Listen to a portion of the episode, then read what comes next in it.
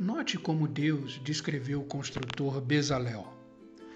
O enchi do Espírito de Deus, dando-lhe destreza, habilidade e plena capacidade artística para executar todo tipo de obra artesanal.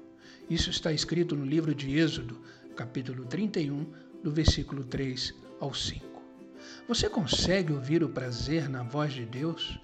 Quando você faz o máximo daquilo que você faz melhor, você dispara a alegria e o orgulho de Deus.